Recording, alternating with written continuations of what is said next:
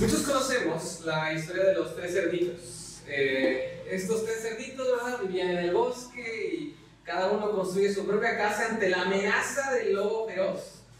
Uno construye su casa de paja, el otro la construye de madera, el otro la construye de ladrillos.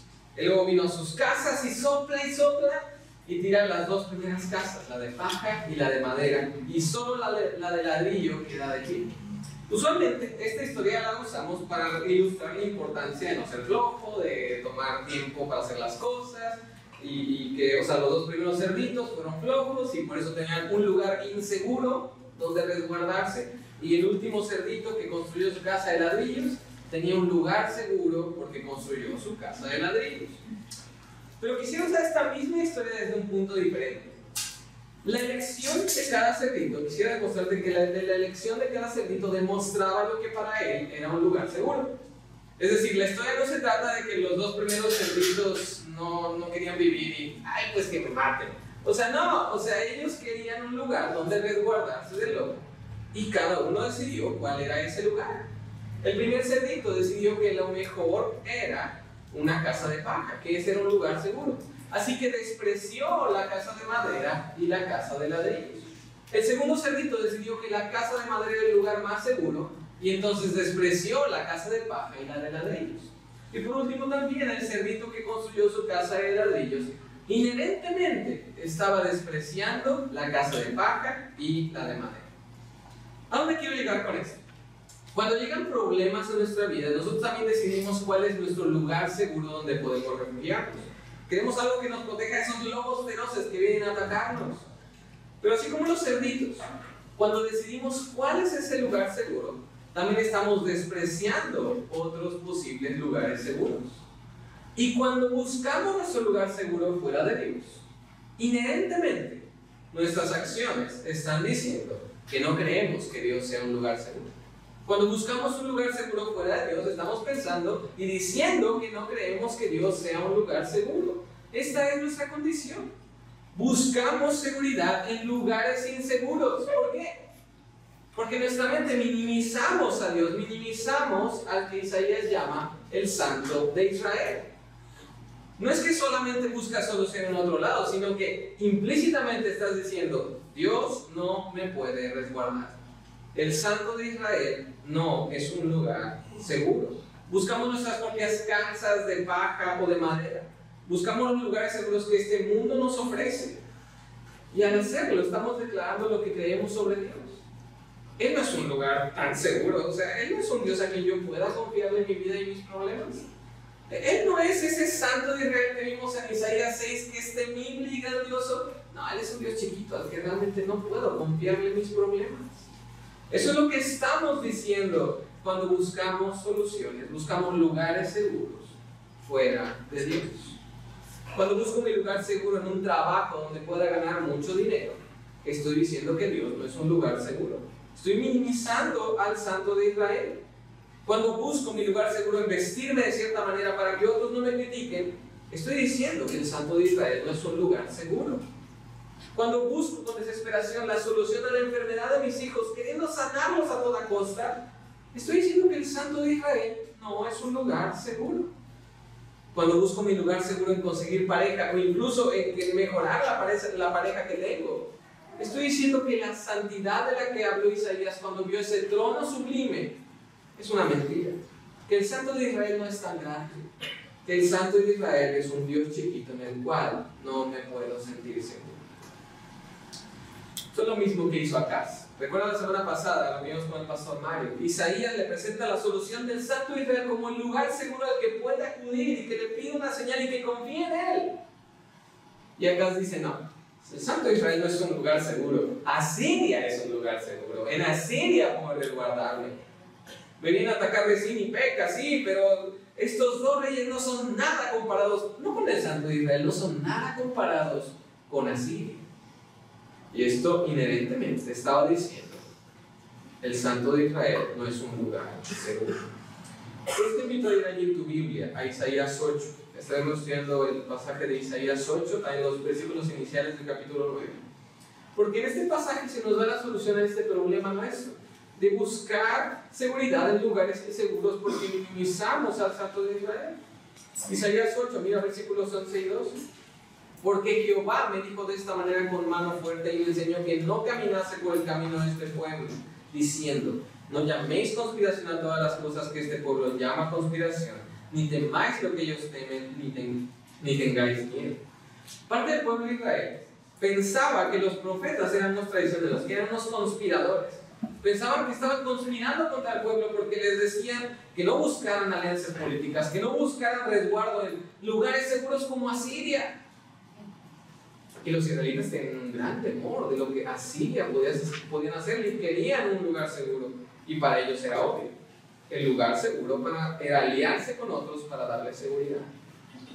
Judá se negó a entrar a la alianza que les ofreció Resín y Peca, recuerdan los reyes de, de, Israel y de Siria, que por cierto Siria y Asiria son dos cosas, si eres malo en geografía como yo, eso es importante. Siria y Asiria son dos cosas.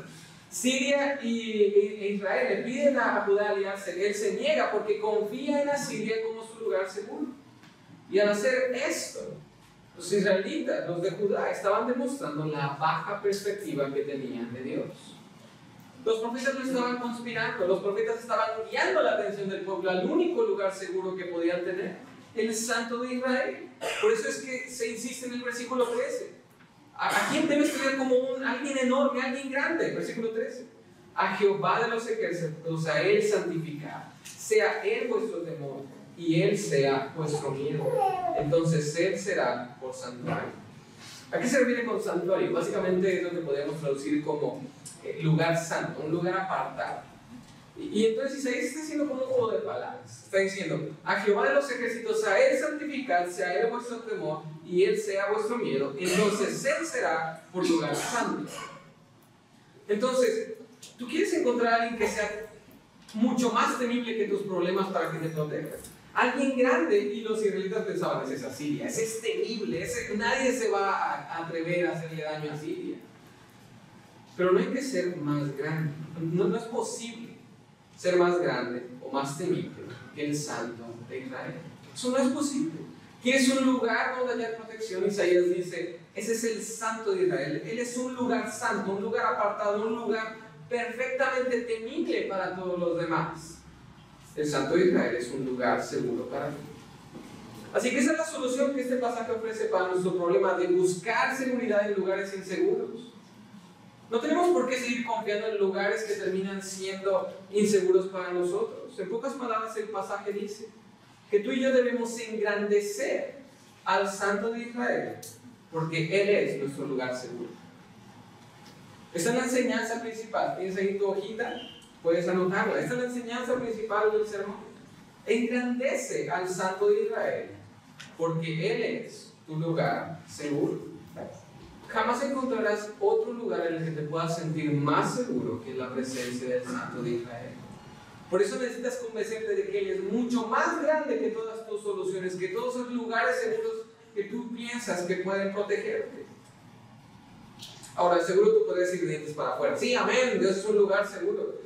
Pero como pecadores, la realidad es que somos incrédulos y muchas veces no confiamos en que Dios sea un lugar seguro.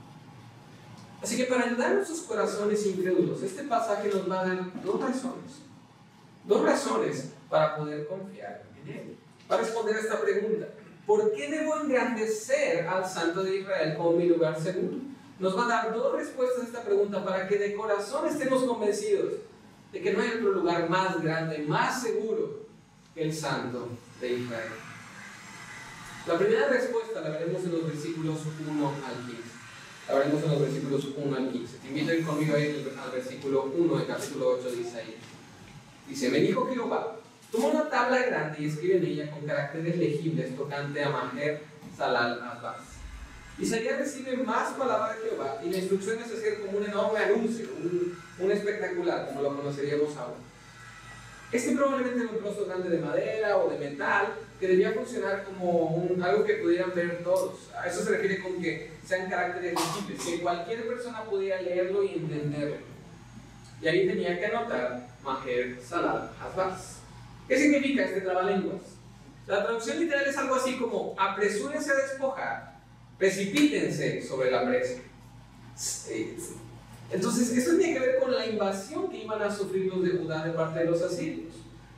Si, si Israel fuera un mercadito, esta era una gran tabla equivalente a la señora gritando, llévele, llévele. O sea, es, era básicamente, llévense todo, despójennos de todo. Porque nosotros decidimos creer que así era un lugar seguro y resultó ser un lugar inseguro. Versículo 2. Y junté conmigo por testigos fieles al sacerdote Urias y a Zacarías, hijo de Jerebequías. Jerebequías, sí. Y me llegué a la profetisa, la cual concibió y dio a luz un hijo. Y me dijo Jehová, ponle por nombre Majer Salah Hasbaz, porque antes que el niño sepa decir Padre mío y Madre mía, será quitada la riqueza de Damasco, es decir, Siria, el rey Resín, y los despojos de Samaria, de Israel, el rey Beca, delante del rey de, Asiria. Entonces, Isaías toma a dos personas de reputación. No es tan importante saber quiénes son este, Urias y Zacarías, porque de hecho no tenemos mucha información sobre ellos. Lo, lo importante es el rol que toman estas personas. Ellos son testigos de que esto no es algo que Isaías se apuró ya que los invadieron a escribir una tabla. O sea, esto es algo que hizo mucho antes de que los invadieran. Además, Isaías tiene un hijo al que Jehová le pide llamar Majer Salat Es decir, es lo mismo que escribió en la tabla. El niño es otro recordatorio de lo que Jehová dijo que pasaría. Es otro llévele, llévele, que viviría entre los israelitas, recordándoles con su propio nombre que la invasión asiria no, no fue mala suerte. No, no fue una coincidencia. Fueron las consecuencias de confiar en Asiria como un lugar seguro y despreciar al santo de Israel. Ahora, quizás te suena un poquito el versículo como lo leímos, un mini de vu. Y eso es porque habíamos tenido algo muy parecido sobre un niño así en el capítulo de la semana pasada. Capítulo 7, versículo 14 dice, por tanto, el Señor mismo os dará una señal. He aquí que la Virgen concebirá y dará a luz un hijo y llamará su nombre Emanuel. Versículo 16. Esto, esto es lo que suena bastante parecido. Porque antes que el niño sepa desechar lo malo y escoger lo bueno, la tierra de los dos reyes que tú temes será abandonada. Entonces, la semana pasada hablamos de cómo el pastor nos dice que nuestra tendencia natural es ver este versículo y pensar en Navidad y pensar en Cristo y adelantarnos. Y es cierto que este versículo apunta a Cristo, pero los israelitas muy probablemente no lo primero que pensar. Pensaron una mujer de ese tiempo que iba a tener un niño. Y el hecho de que sea tan similar los versículos iniciales del capítulo 8 a estos versículos del capítulo 7 nos apunta que probablemente es el mismo niño. Ellos entendían que este niño que habían dicho que se iba a llamar Emanuel es el hijo de Isaías, Majer Salvaz, como el cumplimiento inmediato de lo que se dijo en el capítulo anterior. Si tú dices, bueno, a ver, pero dijeron que se llamaría Emanuel. Bueno, tú ya sabemos que sobre Cristo se dice que se va a llamar Emanuel y es algo simbólico. Y el verdadero nombre de, de Cristo es Jesús, ¿verdad? Entonces, si tiene la duda de, qué con la profetisa, es, es, probable que le llamen profetisa porque su hijo era profético, su hijo estaba anunciando algo que ocurriría después. Y el pasaje continúa describiendo poéticamente lo que ocurriría. Mira ahí en versículo 5 en adelante. Otra vez volvió a, hablar, a, Jehová a diciendo, por cuanto desechó este pueblo las aguas de Sidón, que corren mansamente, y se regocijó con Siria, y con el hijo de Remalías, Peca, Israel He aquí, por tanto, que el Señor hace subir sobre ellos aguas de ríos impetuosas y muchas, esto es al rey de Asiria con todo su poder, el cual subirá sobre todos sus ríos y pasará sobre todas sus riberas, y pasando hasta Judá, inundará y pasará adelante, y llegará hasta la garganta y extendiendo sus alas llenará la anchura de tu tierra, oh Emanuel. Las aguas de Siloé eran una corriente que suplía al acueducto de Jerusalén, es decir, el reino del sur, ¿verdad? Judá en esta ilustración simboliza las aguas de, Siloé el tierno cuidado de Dios para ellos. Pero el problema era que los de Judá no veían eh, a las aguas de Siloé, no veían el cuidado de Dios como algo suficiente, como algo seguro, algo poderoso. Lo veían como un riachuelo inservible. Ellos veían a las naciones como Asiria, como grandes ríos y poderosos. Esos eran un lugar seguro. Y se regocijaban en que Resín y Peca, Siria e Israel, sus dos enemigos, serían derrotados por este río que iba a venir a inundarlos con todo su poder. Pero Jehová les advierte, este gran río, Asiria, no es un lugar seguro. En realidad, tu alianza con Asiria va a resultar en tu propia perdición. Sí, va, a inundar a tus dos enemigos, a Resín y Peca. Pero versículo 8, la inundación llegará hasta Judá Y no es que solo va a salpicar y ya, mira cómo lo dice, inundará y llegará hasta la garganta. Por supuesto, si se te llega a la garganta no te ahoga, no te mueres, pero eso quiere decir que no fue tampoco solamente unas chispitas de agua. Judá sería también castigado por poner su lugar seguro lejos del santo de Israel. La frase final de y extendiendo sus alas es probablemente que sea un breve cambio de metáfora. Eh, y entonces se, esté pensando en una, un ave de rapiña, ¿verdad? Un ave que está buscando su presa. Y, pero, pero el punto es el mismo. Judá puso su confianza en Asiria, que es un lugar inseguro, y probablemente todo esto es una referencia a lo que ocurrió en el 701 a.C. con Sennacherib. Él vino y devastó todo, incluyendo a Judá. Si bien Jerusalén, la capital, no cayó, estaban inundados hasta el cuello. Después de esto ocurre algo bastante interesante en el pasaje. Nota cómo termina el versículo 8. Tu tierra o Emanuel. ¿Recuerdas quién es Emanuel? Y antes de que digas Jesús, o sea, piensa en el lector original, ¿en quién pensarían de inmediato? En el niño, en el niño que nació de Isaías. Ese sería quien pensarían de inmediato. Entonces pareciera que se detiene a meditar en ese niño profético y en lo que significaba ese niño para, para Judá. Ese niño llamado Yebre Yebre no, no, era un anuncio solamente de la invasión de Asiria, sino también un recordatorio de que Dios estaba con Judá. Emanuel, Dios con nosotros. Era una oportunidad de Dios para arrepentirse. Él pudo simplemente haberlos ignorado, dejarlos como estaban, pero mandó sus profecías que. Por eso los siguientes versículos cambian el tono y ya no es juicio sobre Judá, sino protección sobre Judá. Mira, versículo 9. Reuníos pueblos y seréis quebrantados. Oíd todos los que sois de lejanas tierras. Ceñíos y seréis quebrantados. Disponeos y seréis quebrantados. Tomad consejo y será anulado. Proferid palabra y no será firme, porque Dios está con nosotros.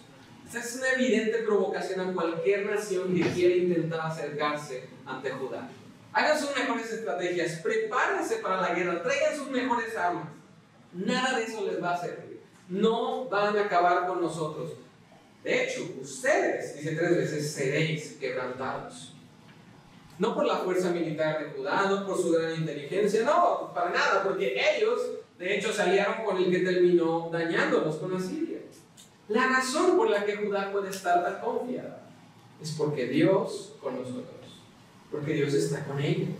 Dios está con su pueblo y nadie podrá hacer nada a su pueblo si Él no lo permite.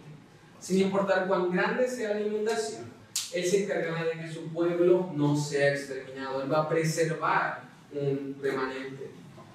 En ese momento dice lo que leíamos al inicio de la predicación, versículo 11, porque Jehová me dijo de esta manera con mano fuerte y me enseñó que no caminase por el camino de este pueblo diciendo, no llaméis conspiración a todas las cosas que este pueblo llama conspiración, ni temáis lo que ellos teman, ni tengáis miedo. A Jehová de los ejércitos, a Él, a él santificad, sea Él vuestro temor y Él sea vuestro miedo. Entonces Él será por santuario. El santo de Israel debe ser engrandecido porque Él es el lugar seguro de su pueblo. Nadie puede dañar a su pueblo si Él no lo permite, porque no hay nadie más temible, más grande, más glorioso que Él. Su lugar seguro sería el santo de Israel. Pero nota el versículo 14. No todos iban a tener esta seguridad, pero las dos casas de Israel, por piedra para tropezar, y por tropezadero para caer, y por lazo y por red al morador de Jerusalén. Y muchos tropezarán entre ellos y caerán, y serán quebrantados también, y se enredarán y serán apresados. La promesa de seguridad no era universal la promesa de seguridad era para, solo para aquellos que temían a Jehová, que veían a Jehová como su único lugar seguro. Ellos no iban a tropezar, pero aquellos que despreciaban a Jehová como lugar seguro, que decían, no, Él no puede protegernos, ellos sufrirían por su propio pecado. Entonces, en resumen, ¿qué es lo que nos dice el pasaje sobre por qué debemos agradecer al Santo de Israel como nuestro lugar seguro? La primera cosa que nos dice es que tú y yo debemos engrandecer al Santo de Israel, porque nada destruirá al pueblo de Dios. Porque nada destruirá al pueblo de Dios. Si tú eres de las personas que confían y dices, sí, Jehová es mi lugar seguro, no hay nadie más santo, nadie más temible, nadie más confiable que Él, puedes estar seguro de que nada te va a destruir. No sé si muchos aquí saben, pero eh, Michelle, mi esposa, y yo tenemos eh, un perrito llamado Waffle, que es un, ah, le, llamamos un perrito suicida, eh, porque todavía no tenemos ni un año con él y ya se enfermó de parvovirus, ya se le soltó la correa en la calle, justo cuando venía el coche, ya se comió un pedazo de chocolate, ya comió vidrio, entonces, o somos unos dueños terribles o él insiste, ¿verdad?, en esto y, y ha hecho de todo para morirse. ¿Por qué sigue vivo Waffle? Pues porque nosotros estamos con Waffle. O sea, cuando tuvo virus y se ve evidentemente mal y triste, aguitado, lo llevamos al veterinario, le dimos comida especial, lo cuidamos. Cuando se le soltó la correa en la calle, casi me atropellan a mí también para que el perrito no huyera. Yo, yo hice que volviera a casa. Cuando se comió el pedazo de vidrio, le dimos a comer espárragos para que no lastimara sus órganos internos. Waffle no duraría ni un día viviendo en la calle. Pero porque estamos con él, está viviendo y corriendo.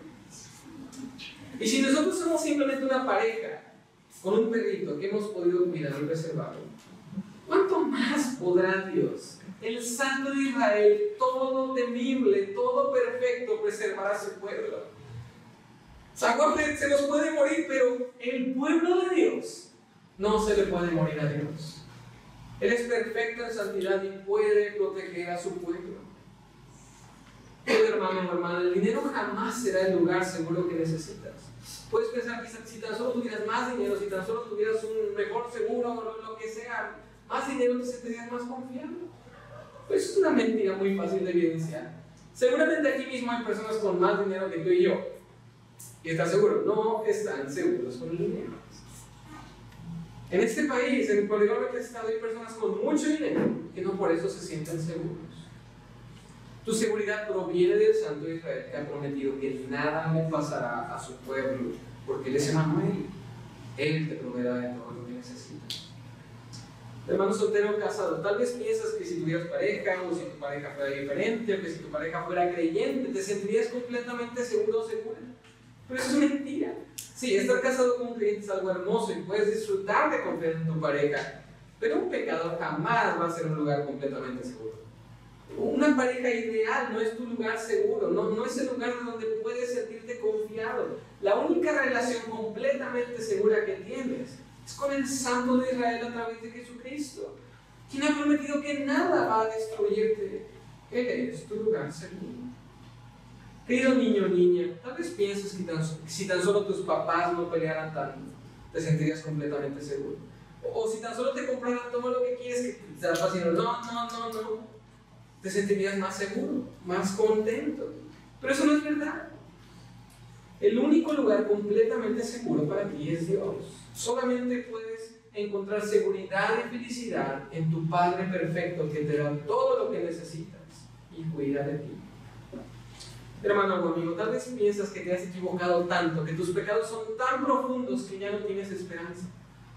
Permíteme recordarte que no hay error tan profundo del que Dios no pueda rescatarte. Si tan solo confías en la obra de Cristo en tu favor, si tan solo engrandeces al Santo Israel en tu corazón como el único lugar seguro, puedes estar seguro de que nada va a destruirte porque Dios está de tu lado. Y hermano, no quisiera que entendiéramos esto como una especie de evangelio de la prosperidad, como que nada malo te va a pasar. Sí, pueden pasarte malas cosas, pero la promesa es que aún esas malas cosas jamás van a destruirte. No importa qué problema estés pasando o qué temas que te pueden ocurrir, nada puede alejarte de Dios. Y este es básicamente el razonamiento que Pablo usa en Romanos 8:31 en adelante. Yo sé que tú conoces este pasaje. ¿Qué pues diremos a esto? Si Dios es por nosotros, ¿quién contra nosotros? El que no escatimonia a su propio Hijo, sino que lo entregó por todos nosotros. ¿Cómo no nos dará con él también todas las cosas? ¿Quién acusará a los escogidos de Dios? Dios es el que justifica. ¿Quién es el que condenará a Cristo? Es el que murió. Más aún el que también resucitó, el que también está a la diestra de Dios, el que también intercede por nosotros. ¿Quién nos podrá separar de ese amor de Cristo? ¿Quién podrá destruirnos? ¿Tribulación? ¿Angustia? ¿Persecución? ¿Hambre? ¿Desnudez? ¿Peligro? ¿Espada? Antes, en todas estas cosas somos más que vencedores por medio de aquel que nos ama. Por lo cual tú y yo podemos estar seguros de que ni la muerte, ni la vida, ni ángeles, ni principados, ni potestades, ni lo presente, ni lo porvenir, ni lo alto, ni lo profundo, ni ninguna otra cosa creada nos podrá separar del amor de Dios, que es Cristo Jesús Señor Linda de esta verdad, hermanos. Nada puede destruirte, porque Dios ha decidido amarte y la prueba de eso es que dio a su Hijo en tu lugar en la cruz. No, se va a echar para atrás. Si ya dio su Hijo por ti, cuando eras pecador, ahora eres su Hijo, nada puede destruir. Hasta ahora hemos visto que este pasaje nos ayuda a contestar la pregunta: ¿por qué debo engrandecer al Santo Israel como mi lugar seguro? Y la primera respuesta es que debo engrandecerlo porque nada destruirá su pueblo. Pero hay una segunda respuesta que veremos en lo que resta del pasaje. Te invito a ir conmigo al versículo 16 Dice allí, ata el testimonio, sella la ley entre mis discípulos. Esperaré pues a Jehová, el cual escondió su rostro en la casa de Jacob, es decir, Israel, y en él confiaré. He aquí yo y los hijos que me dio Jehová somos por señales y presagios en Israel de parte de Jehová de los ejércitos que moran en el monte de Sion. Dios continúa hablando de Isaías y deja en claro que este mensaje debe ser preservado. Los términos testimonio y ley a lo largo de la Biblia se usan para describir justamente la revelación de Dios. Así que ese grupo de creyentes que confiaba en Jehová como su lugar seguro, debían preservar este mensaje. Y sí, Jehová escondió su rostro de la casa de Jacob, permitió que Asiria viniera a conquistarlos, pero aún así era digno de confianza, aún así era un lugar seguro para ellos. ¿Por qué? Porque esto no, les tomó, no le tomó por sorpresa. Esto queda evidenciado en el versículo 18. Los hijos de Isaías ya habían dicho que eso iba a pasar.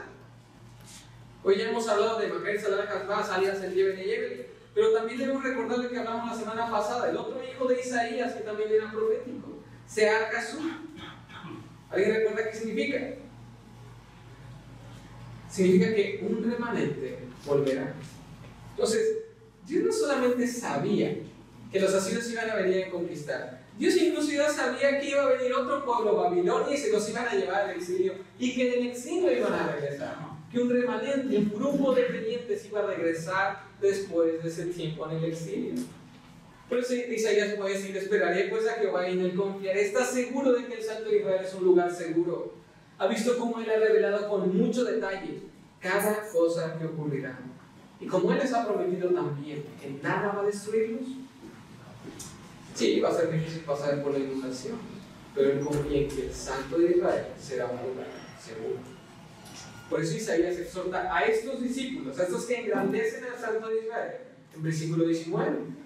Y si os dijeren, preguntar a los encantadores y a los adivinos que susurran hablando, responder, ¿no consultará el pueblo a su Dios? ¿Consultará a los muertos por los vivos? En medio de los momentos de mayor dificultad, la tentación de buscar otros lugares seguros iban a ser aún en aquellos que creían que Jehová era un lugar seguro. Y así como Saúl fue tentado a consultar a, Divina Endor, también ellos, por cultura, serían presionados al ocultismo, a buscar respuesta en personas que practican el ocultismo. La respuesta de aquellos que engrandecen al Santo Israel por encima de cualquier otro lugar seguro sería en cierto sentido sarcástica. Es como, ¿no consultará el pueblo a su Dios? ¿Consultará a los muertos por los vivos? Es decir, ¿A quién me dices que consulte? O sea, somos el pueblo de Dios, somos el pueblo de Jehová y vamos a consultar a los amoreros, a todos los, los ocultistas. Debemos consultar a Jehová, deberíamos consultar a nuestro Dios. Y ahora, tú, la solución que sugieres, además de Jehová, además del Santo Israel, es consultar a quiénes? A los muertos, o sea, muertos, ayúdennos a sobrevivir. ¿Entienden la lógica en eso, verdad? O sea, ¿qué, ¿qué van a saber los muertos de permanecer vivos? no pueden ayudarnos. La respuesta a estas tentaciones debe ser la que aparece en el versículo 20, a la ley y al testimonio. Ese lugar es donde pueden encontrar seguridad y dirección en medio de momentos difíciles. La palabra de Dios. No hay otro lugar más seguro donde puedan consultar los creyentes cuando se sienten inseguros. El lugar más seguro está en la palabra del Santo de Israel. Cuando parece que Dios ha abandonado su pueblo, la palabra nos recuerda que eso nunca será una posibilidad. Y nos guía y nos conforta en medio de nuestras dificultades. Una pequeña aplicación aquí. Sería muy fácil que te sientas muy bien contigo porque pues, nunca has ido al ocultismo, ¿verdad? Nunca le has preguntado a los muertos qué hacer con tus problemas. Eh, pero te animo a pensar en qué fuente de información confías cuando tienes problemas. De, inmediato vas a la Biblia y quieres conocer lo que la Biblia te dice, lo que Dios dice sobre ese problema. O, o cuál es el lugar al que corres, cuál es el lugar que en tu corazón realmente piensas que es un lugar seguro. Si en nuestra cultura no es tan, tan común recurrir al ocultismo como lo era en el tiempo de Israel, sí es muy común recurrir a la psicología en búsqueda de respuestas. Hermano, Dios ha prometido, según de Pedro 1.3, que todas las cosas que pertenecen a la vida y a la vida, vida es un término que abarca todo, ¿verdad? Nos han sido dadas por su divino poder en la escritura. La psicología sí tiene muy buenas observaciones sobre el comportamiento humano. Pero cuando llegas a las soluciones que ellos te brindan, es más o menos como llegar a la misma pregunta de, uh, que Isaías les hace a, los, a, sus seguidores. O sea, ¿le vas a preguntar a los inconversos cómo vivir una vida cristiana? ¿Le vas a preguntar a los inconversos cómo tener paz? ¿Cómo tener paciencia? ¿Cómo amar o cómo lidiar con situaciones difíciles? Eso es algo que evidentemente la escritura y Dios en su palabra aborda. Nuestro lugar seguro está allí, encontrando consejo de nuestro Dios, porque somos el pueblo de Dios. Sin embargo, Isaías continúa instruyendo a los que engrandecen al Santo Israel. Mira versículo 20. Si no dijeren conforme a esto, es decir, si no buscan dirección en, en el testimonio, en la ley, en la palabra de Dios, porque no les ha amanecido. Y pasarán por la tierra fatigados y hambrientos. Y acontecerá que teniendo hambre, se enojarán y maldecirán a su rey y a su luz levantando el rostro en alto, y mirarán a la tierra, y aquí tribulación y tinieblas, oscuridad y angustia, y serán consumidos en las tinieblas. Aquellos que se niegan a consultar al Santo de Israel, que ponen su seguridad en otros lugares, vivirán en oscuridad. La frase de es porque no les ha amanecido, es como decir, como que viven una noche eterna. Ellos se han negado el acceso a la luz, que es la palabra de Dios, y entonces pareciera que nunca amanece. Parece que no tienen ningún ápice de saber a dónde voy. Entonces cuando llegue la invasión de los enemigos sufrirán todas sus consecuencias. Serán desterrados, vivirán hambrientos y cansados y al haber ignorado la voz de Dios, culparán a todos menos a ellos mismos. Mira el versículo 21. Se enojarán y maldecirán a su rey y a su Dios. En su orgullo no van a reconocer que ellos también apoyaron a casa en esta alianza, no, van a decir, no, eso es culpa de acá, no lideró mal. Y, si no, no, esto es culpa de Dios, porque Él dijo que nos iba a proteger. La ley dice que somos su pueblo y nos va a proteger y no nos protegió. Como ignoraron la voz de Dios, no van a entender ni qué va a estar pasando. Van a vivir una oscuridad en la que no van a saber nada. Una mejor traducción para eh, levantando el rostro en alto eh, es una que no tiene punto allí. Eh, es como lo que pondría la NTV, la nueva traducción viviente levantarán la mirada al cielo y luego la bajarán a la tierra. Pero donde quiera que miren habrá problemas, angustia y una oscura desesperación. Serán lanzados a las tinieblas de afuera. Como rechazaron al Santo Israel como su lugar seguro, ya no hay otro lugar seguro al cual acudir. Pues puedes buscar arriba, puedes buscar abajo, donde tú quieras. Pero si rechazas al Santo Israel como lugar seguro, no existe otro lugar donde puedas refugiarte.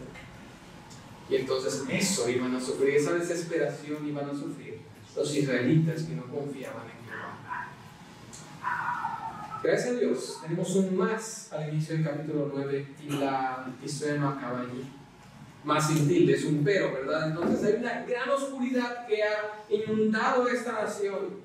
Pero, versículo 1, no habrá siempre oscuridad para la que ahora está en angustia eso es como Isaías personificando a Israel como una mujer y dice, no, es una, mujer que vivirá siempre angustiada.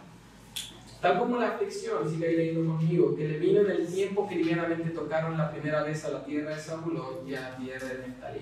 Zabulón y Neftalí son las tribus que estaban hasta el norte y así estaba arriba. Entonces, a los primeros que les iba a tocar baño, ¿quiénes eran? Pues ellos, ¿verdad? Ellos son los primeros que fueron conquistados.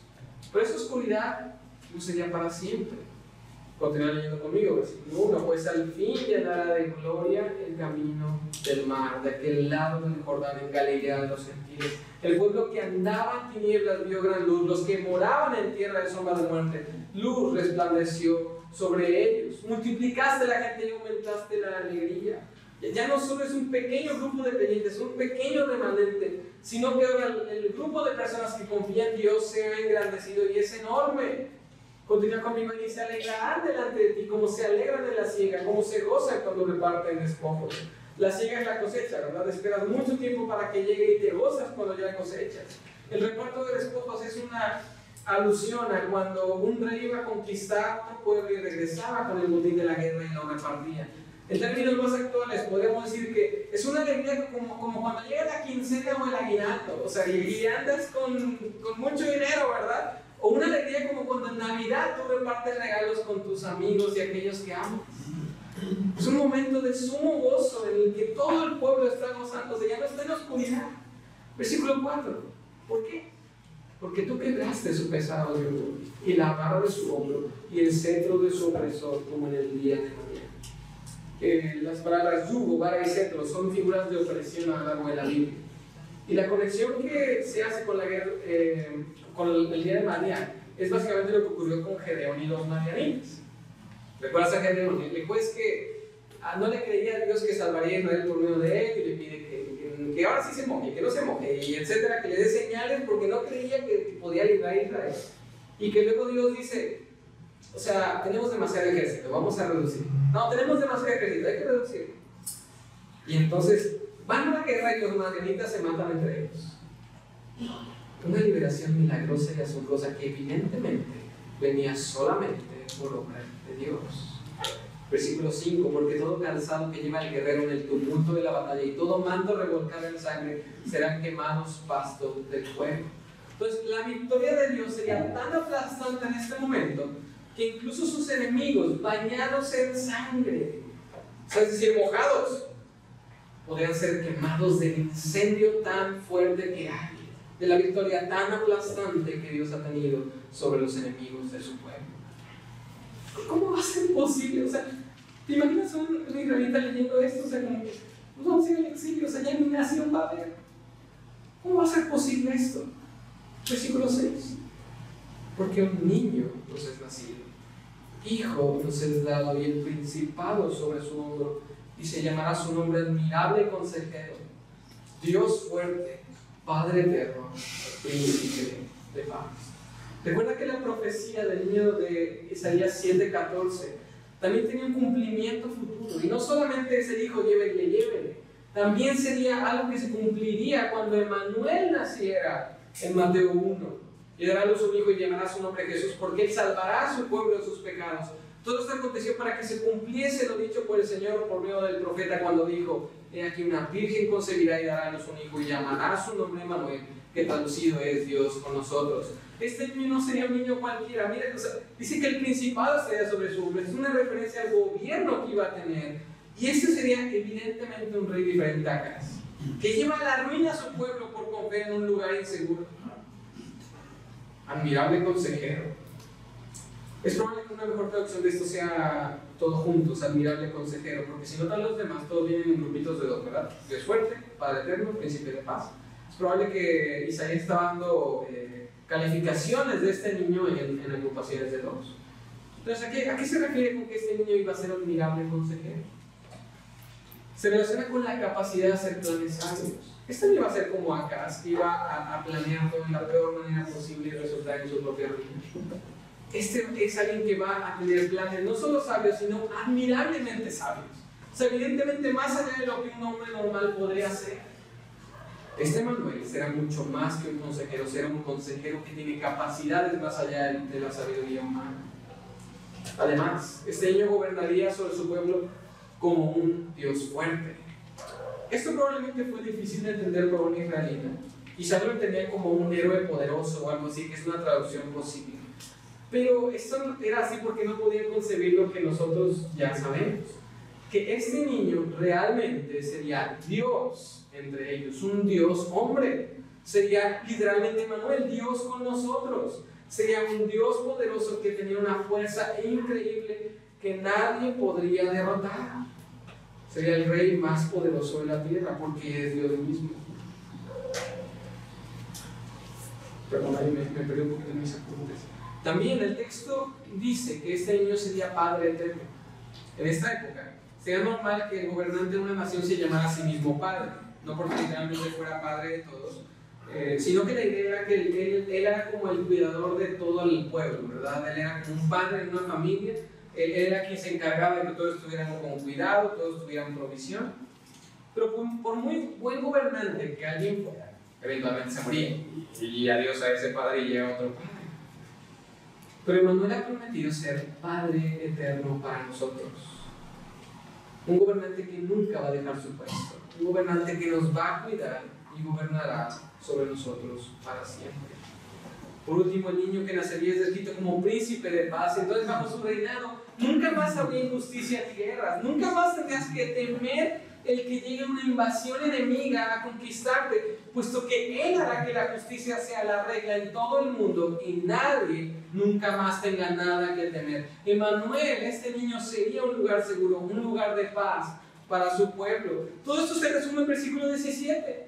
Lo dilatado de su imperio y la paz no tendrán límite sobre el trono de David y sobre su reino, disponiéndolo y confirmándolo en juicio y en justicia desde ahora y para siempre. El celo de Jehová de los ejércitos hará esto. Emanuel vendrá a reinar eternamente con un gobierno pacífico y perfecto sobre todas las naciones. Y Dios promete, por su celo, por su nombre, que sucederá así. Imagínate lo que era leer esto como un israelita, o sea, que, que sabe que viene el exilio, o sea, ¿Qué cosa más lejana hay a un reinado que ni siquiera está en tu tierra, verdad? O sea, iban a perder identidad con su pueblo, iban a ser llevados como esclavos. Si hay algo que te hace perder la esperanza de que tu nación reine, es eso. Parecería que nadie nunca más iba a tomar el trono de David. Pero este pasaje promete algo completamente diferente. E incluso algo que todavía ni se cumple hoy. Quizás tú ves este mundo y también piensas que las cosas están muy mal que un reinado tan perfecto se ve casi imposible. Pareciera que el mal ha ganado. Pareciera que tenemos que aprender a conformarnos con esta vida injusta en la tierra, pero no es así. El sello de Jehová de los ejércitos hará que Cristo, que Manuel, venga a reinar sobre todo. Y allí no solamente los israelitas, sino que ese reinado no va a tener límite y sobre todas las naciones, todos aquellos que hayamos puesto nuestra fe en Jesús, Disfrutaremos de ser liderados por el admirable consejero, por el Dios fuerte, por el Padre eterno, por el príncipe de paz. Entonces, ¿por qué deberías engrandecer al Santo Israel como tu lugar seguro? Lo segundo que este pasaje nos dice que es que tú y yo debemos engrandecer al Santo de Israel, porque nada evitará el reinado de Manuel.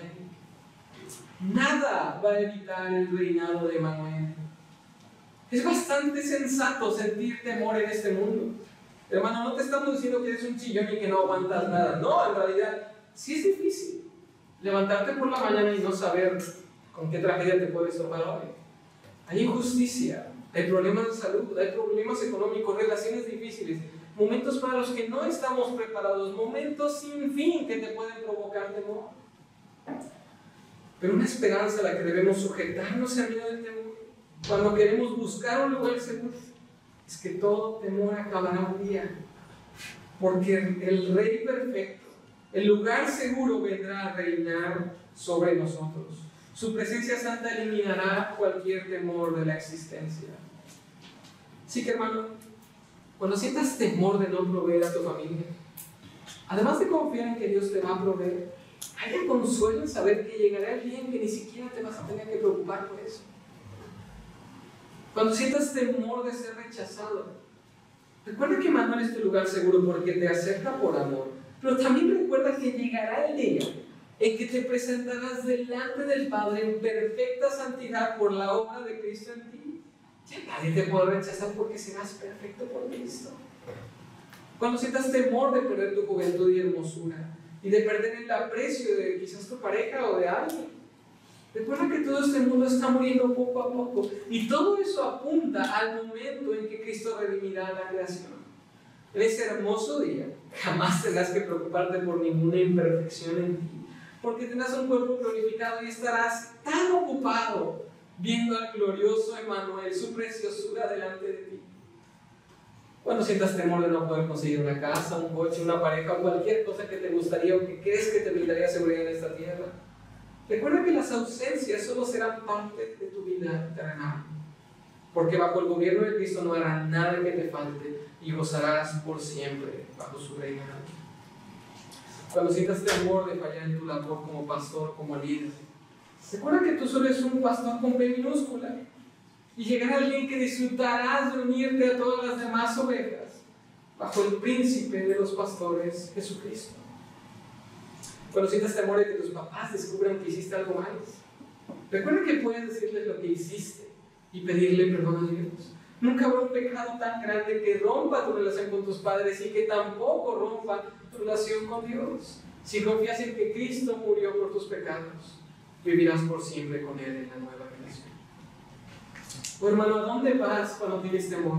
¿Cuál es ese lugar que tú piensas que es seguro por encima de Jehová? No hay un solo lugar que sea mejor que Jehová para confiar en medio de tus problemas.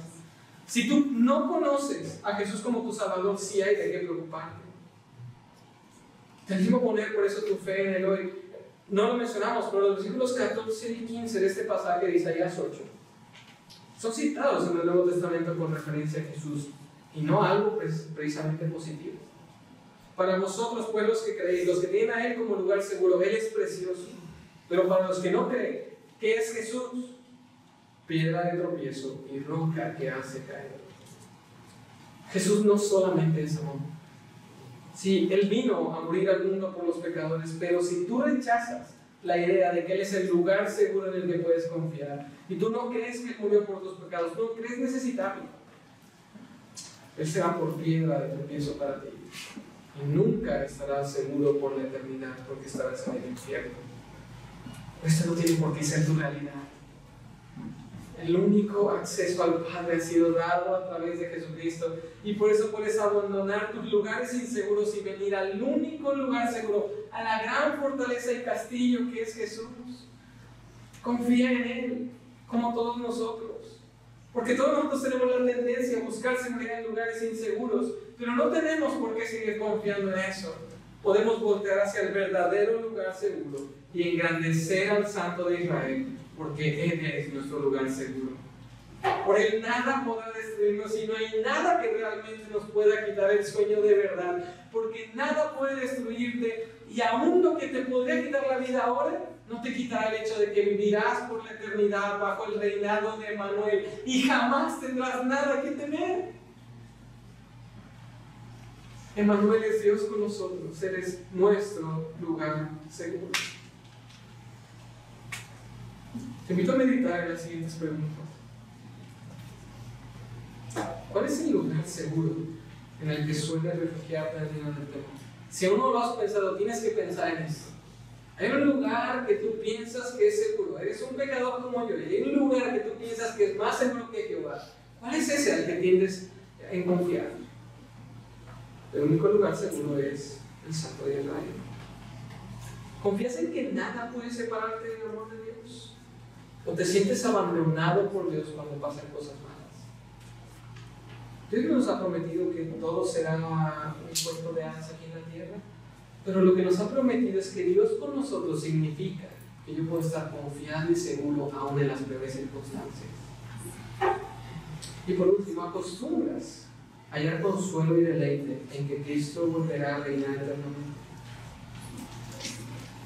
Es tu lugar feliz al que te amas y, recuerdas, o sea, es temporal. Va a llegar el día en que todo temor va a ser erradicado y viviré en la presencia de mi Cristo precioso, de ese Manuel que estará conmigo por la eternidad. Vamos a ver. Dios, gracias porque tú sabes que tenemos cosas que dan miedo en esta tierra. Y tú no minimizas eso. Sabes que hay cosas a las cuales podemos temer y, que queremos un lugar al cual poder sentirnos seguros. Gracias porque has decidido ser tú nuestro lugar seguro. Ayúdanos, Dios, que esta predicación haya engrandecido tu santidad en nuestro corazón que te veamos más grande, más poderoso, más confiable que antes. Que a lo largo de esta semana, cuando vengan problemas, cuando vengan cosas que tememos, podamos recordar que tú eres Dios con nosotros, que tú eres Emmanuel, y por toda la eternidad será así, que nada evitará que nos proteja. Yo ruego por aquel amigo o amiga que está aquí presente que esto parezca una realidad lejana para él. Ruego que transforme su corazón y él pueda poner su fe en ti. Como todos nosotros regocijarse en que en ti tenemos realmente un lugar seguro, un lugar fuerte, una fortaleza de la cual acudir en momentos difíciles. Alabamos Dios por esto, agradecemos tu nombre, en nombre de Cristo Jesús, nuestro hermano.